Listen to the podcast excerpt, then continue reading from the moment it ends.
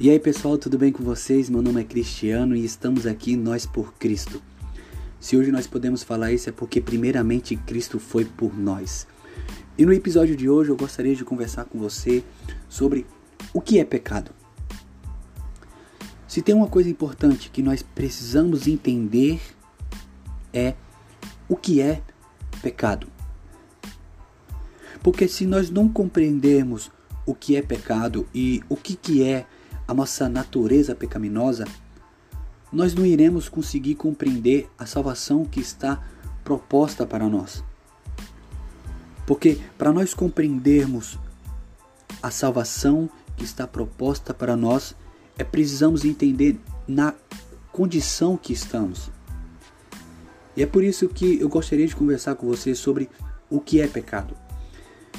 Mas eu gostaria de ir mais fundo com você aqui nesse episódio, porque eu não quero assumir com você aqui uma postura de tentar qualificar o que é pecado entre pecadinho de pecadão. Até porque as escrituras não trata pecado dessa forma. E é um erro, e é um grande erro nós de queremos tratar pecado dessa forma. Nós devemos ir na raiz do problema, como as escrituras nos apresentam. E o texto que eu gostaria de usar como base aqui para nossa conversa é o, é o, é o texto na onde que ocorre esse primeiro ato pecaminoso, que se encontra em Gênesis capítulo 3. Deus tinha criado Adão e Eva e tinha colocado num jardim. E Deus disse: De todos esses frutos aqui vocês podem comer. E além disso, vocês podem desfrutar da minha presença. No entanto, com uma única condição: vocês não podem comer do fruto do conhecimento do bem e do mal, porque no dia em que comerdes, certamente morrerão. Ou seja, nós vemos aqui um Deus criador de todas as coisas. A Bíblia começa nos dizendo que Deus é o criador dos céus e da terra. Os primeiros versículos começam nos dizendo que Deus é antes de todas as coisas e, portanto, Deus não precisa de todas as coisas. Deus não precisa do ser humano. Deus é autossuficiente em si mesmo. Mas a Bíblia nos fala que Deus decide nos criar. E é isso que é maravilhoso, porque nós vemos que Deus não nos cria porque precisa de nós, mas Ele cria porque Ele quis nos criar, porque Ele nos ama. E então Deus decide criar o homem à sua imagem e à sua semelhança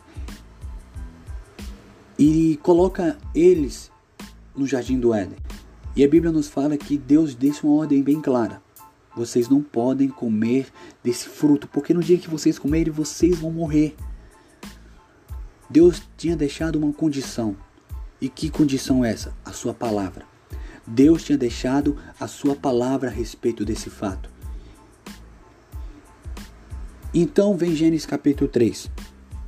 A Bíblia vai nos dizer que a serpente chega até a mulher e ela pergunta: É assim que Deus disse: Não comereis de toda a árvore do jardim? E disse a mulher, a serpente: Do fruto das árvores do jardim comeremos. Mas do fruto da árvore que está no meio do jardim, disse Deus: Não comereis dele, nem nele tocarei para que não morras. Então a serpente disse à mulher: Certamente não morrereis. Ou seja, a serpente, em outras palavras, está querendo falar que Deus é mentiroso de que Deus estava escondendo algo melhor deles. E sabe qual é a explicação que a serpente dá para ela? Veja comigo, versículo 5. Porque Deus sabe que no dia em que dele comerdes, se abrirão os vossos olhos e sereis como Deus, sabendo o bem e o mal.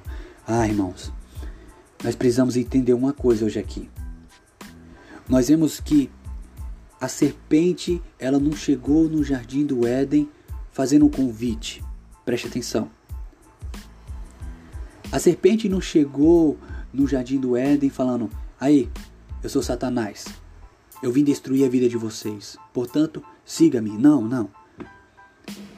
Satanás não chegou com a roupa preta, com a foice, com a capa gigantesca, com os dentes de, de fora, soltando fumaça pelos narizes, dizendo: Eu sou mal, eu vim destruir a vida de vocês. Não, não. Muito pelo contrário. Satanás não chegou com um convite ali no Jardim do Éden. Ele chegou com uma proposta. Preste atenção. Satanás chegou com a proposta de tirar os olhos de Adão e de Eva de Deus para colocarem em si mesmo. Preste atenção, versículo 5 novamente. Porque Deus sabe que no dia em que deles comerdes, se abrirão os vossos olhos e sereis como Deus, sabendo o bem e o mal. O que nós devemos entender aqui é que o que levou Adão e Eva a desobedecerem a Deus não foi o de se tornar discípulo de Satanás. Muito pelo contrário, foi o de aceitar a ideia de ser como Deus. Ou seja, a serpente não chegou ali com um convite de se tornarem seus discípulos, muito pelo contrário.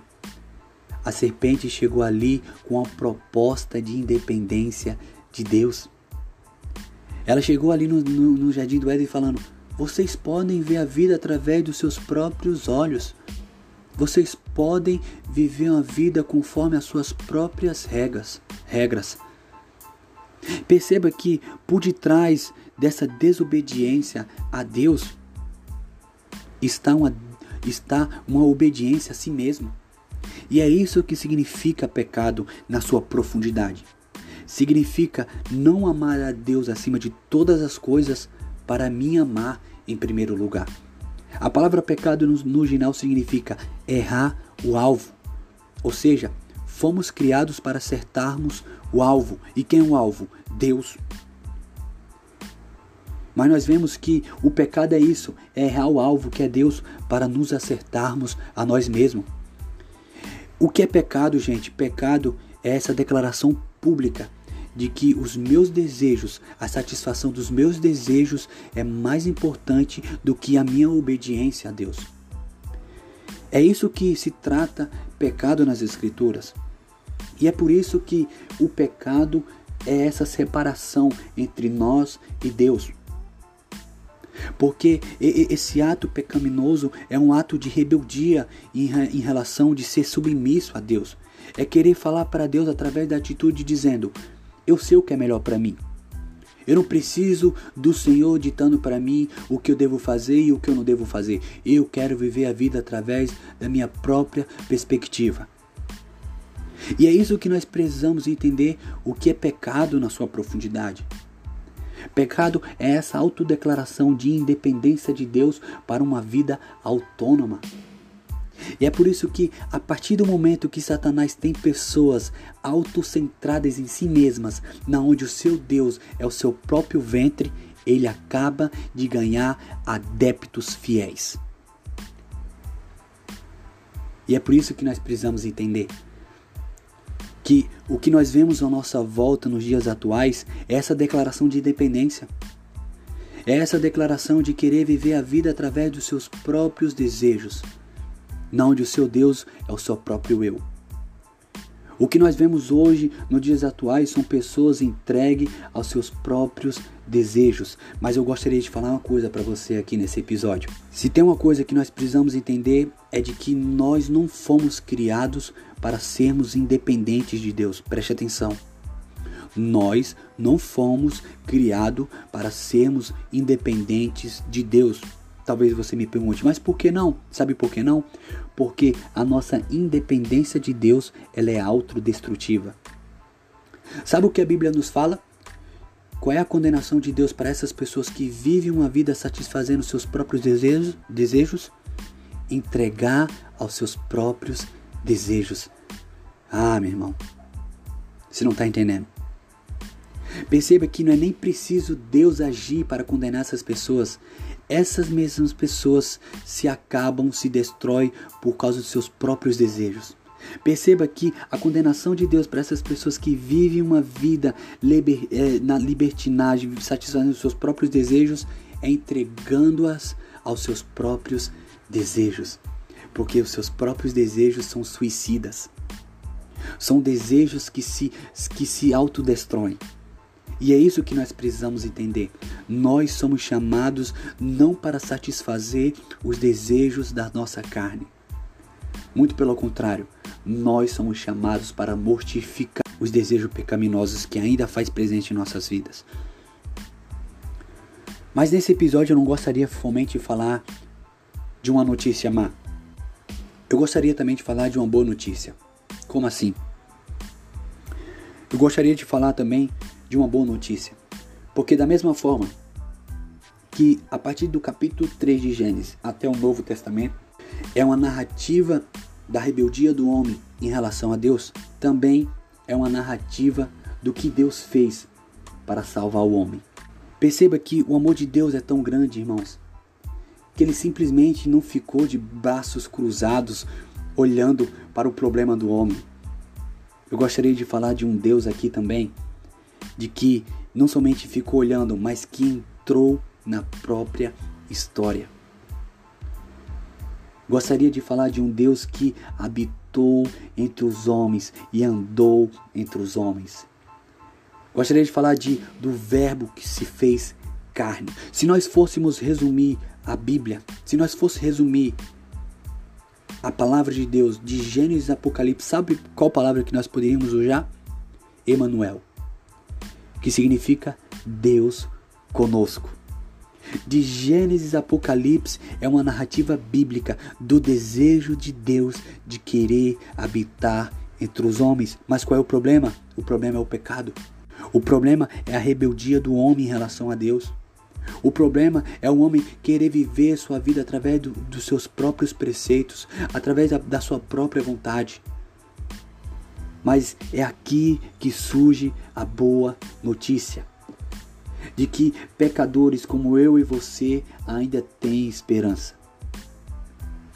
A Bíblia, a, Bíblia nos fala que quando João olhou para Jesus, ele exultou. Ele conseguiu falar com propriedade a respeito do ministério de Jesus. A Bíblia nos fala que quando ele viu o Senhor, ele falou: Eis aí o Cordeiro de Deus que tira o pecado do mundo. Eis aí o Cordeiro de Deus que tira o pecado do mundo. Preste atenção, irmãos. A Bíblia nos fala no Novo Testamento que Jesus ele é retratado como o segundo Adão. E Jesus está no deserto. A Bíblia nos fala que Jesus, assim quando ele foi batizado, a Bíblia nos fala que ele foi guiado pelo Espírito Santo para o deserto, para ser, para ser tentado por Satanás. Preste atenção. Adão e Eva não conseguiram ser fiel a Deus estando no paraíso, enquanto que Jesus foi fiel a Deus estando no deserto. Em outras palavras, a fidelidade que Jesus tinha ao Pai era independente do ambiente. E então a Bíblia nos fala que a serpente chega também a Jesus. E a Bíblia nos fala que Jesus, depois de 40 dias e 40 noites de jejum, teve fome. E então chega a serpente: Se tu és o filho de Deus, transforma essas pedras em pães. Perceba, irmãos, que o mesmo, o mesmo intuito, a mesma, a mesma motivação que está por detrás dessa fala da, de Satanás para com o Senhor é a mesma que teve no Jardim do Éden. É uma supervalorização de querer colocar você na independência. Perceba, se tu és o filho de Deus, transforma essas pedras em pães. Em outras palavras, você não é o filho de Deus, então você não precisa passar fome. Use o seu poder para satisfazer sua própria vontade. Ah, irmãos, mas com essa fala de, de Satanás, Satanás estava querendo expor uma necessidade de Jesus. Mas Jesus responde com a sua prioridade. Em verdade, em verdade vos digo que nem só de pão viverá o homem, mas de toda palavra que procede da boca de Deus. Satanás expõe uma necessidade de Jesus. Jesus responde com a, uma, com a sua prioridade. Ele estava querendo falar que a sua prioridade era mais importante do que a sua necessidade. E é por isso, irmãos, que da mesma forma que o pecado entrou através de um único homem, a salvação também nos alcançou através de um único homem. É por isso que a morte, através de um único homem, nos alcançou, a vida também nos alcançou através de um único homem. É por isso que a morte reinou através de um único homem, através da desobediência de um só homem entrou a morte no mundo. Também, através de uma obediência de um único homem, Jesus Cristo, a vida nos alcançou. E é por isso que eu gostaria de te chamar sua atenção aqui. Que você possa viver uma vida consciente. De onde abundou o pecado, superabundou a graça de Deus. Eu gostaria de te convidar a não viver uma vida entregue aos seus maus desejos, a viver uma, uma, vida entregue satisfazendo os seus desejos, mas eu gostaria de te convidar a viver uma vida entregue a Jesus uma vida crucificada com Jesus. Será que eu e você nós podemos falar as palavras que o apóstolo Paulo falou? Tragam em mim as marcas de Cristo. Que nós possamos carregar a marca de Cristo em nossos corpos. Que nós possamos negarmos a nós mesmos todos os dias e seguir a Cristo. Que essa palavra fique no seu coração e se isso te edificou de alguma forma, por favor, nos ajude divulgando nas suas redes sociais.